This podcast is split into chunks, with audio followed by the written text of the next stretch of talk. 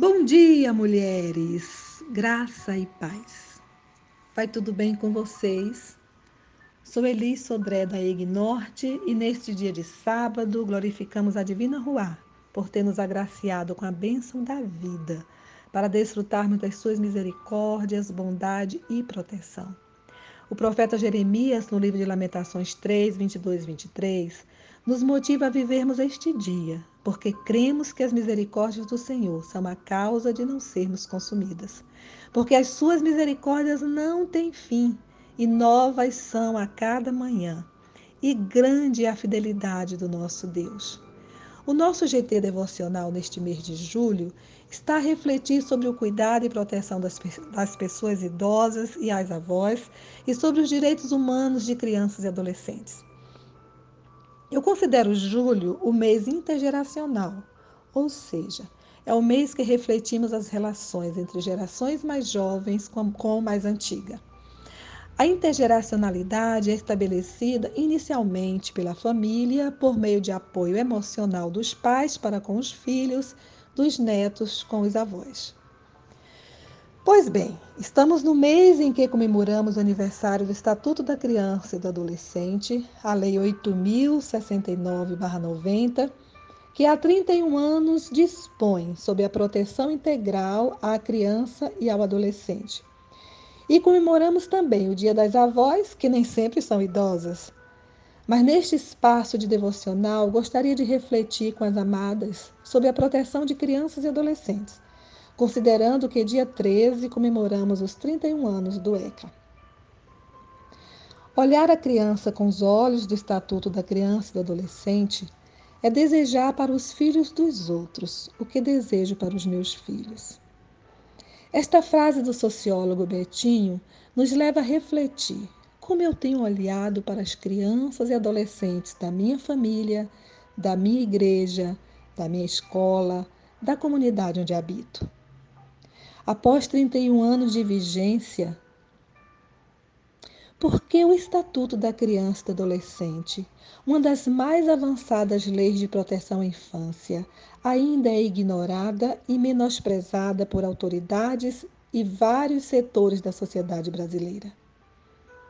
O artigo 227 da Constituição de 1988 e o artigo 4 do ECA afirmam com clareza que é dever da família, da comunidade, da sociedade em geral e do poder público assegurar com absoluta prioridade a efetivação dos direitos referentes à vida, à saúde, à alimentação, à educação, ao esporte, ao lazer, à profissionalização, à cultura, à dignidade, ao respeito, à liberdade e à convivência familiar e comunitária. As leis vigentes em nosso país reverberam a missão que temos enquanto cidadãs de garantir a todas as crianças e adolescentes brasileiras os direitos humanos preconizados na Constituição, na Constituição Federal e no ECA.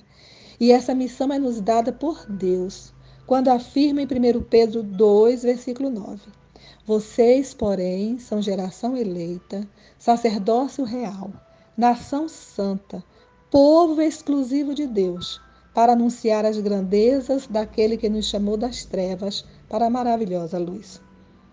Quando assumimos militar por uma causa que garante direitos humanos, nem sempre somos vistas com bons olhos por algumas comunidades de fé que ainda não foram tocadas pela divina Ruá para encontrar a identidade e missão descritas pelo apóstolo Pedro. Quero concluir esta nossa reflexão com uma citação da nossa querida e amada irmã Elsie Gilbert, da Rede Mãos Dadas, por ocasião das comemorações dos 30 anos do ECA. A Elsie citou dez afirmações do que é correto para toda criança e adolescente ou seja, o que é um direito fundamental e que se alinha com a vontade de Deus. Fez um comparativo do que Deus quer com o que a criança precisa. Como temos consciência que a criança precisa ter os seus direitos garantidos por lei, é evidente que há coerência entre a lei de Deus contida na Bíblia e o ECA. Vejamos. O que Deus quer?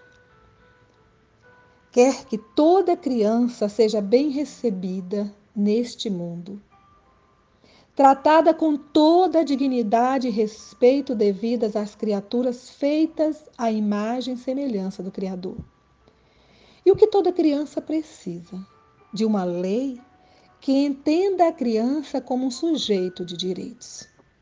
Deus quer que toda criança tenha vida plena.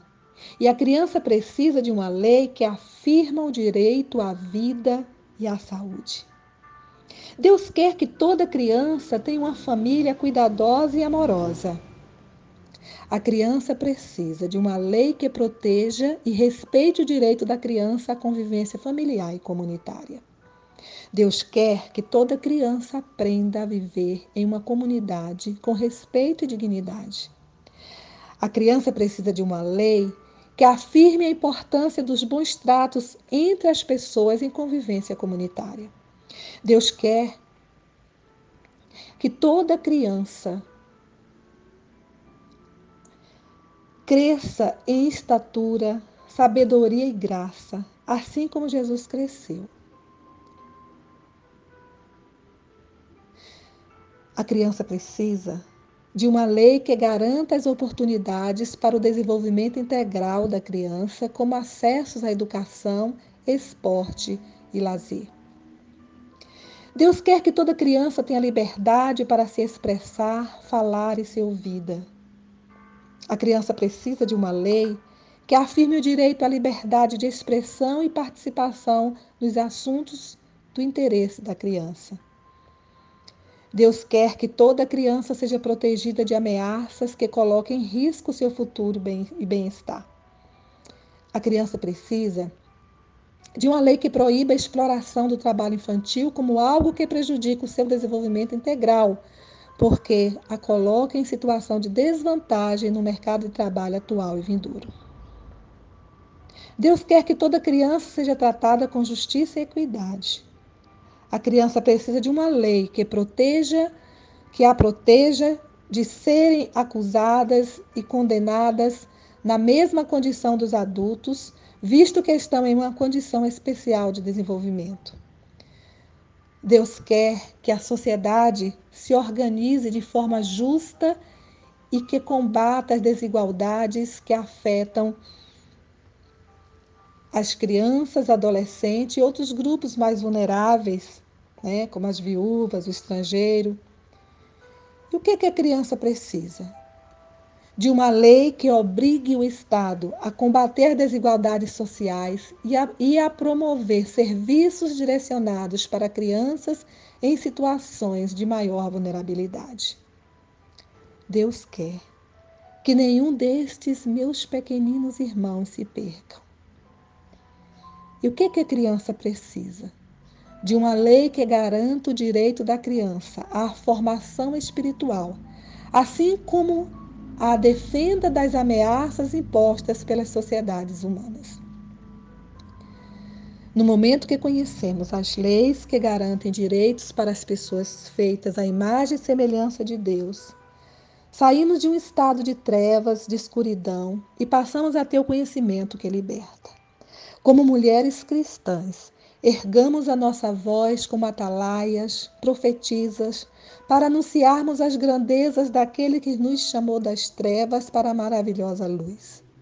Ergamos a nossa voz em favor do Estatuto da Criança e do Adolescente, para que nossos netos e netas tenham seus direitos garantidos como cidadãos e cidadãs do Brasil.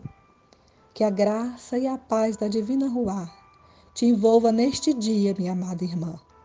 Receba o meu abraço fraterno. Feliz dia.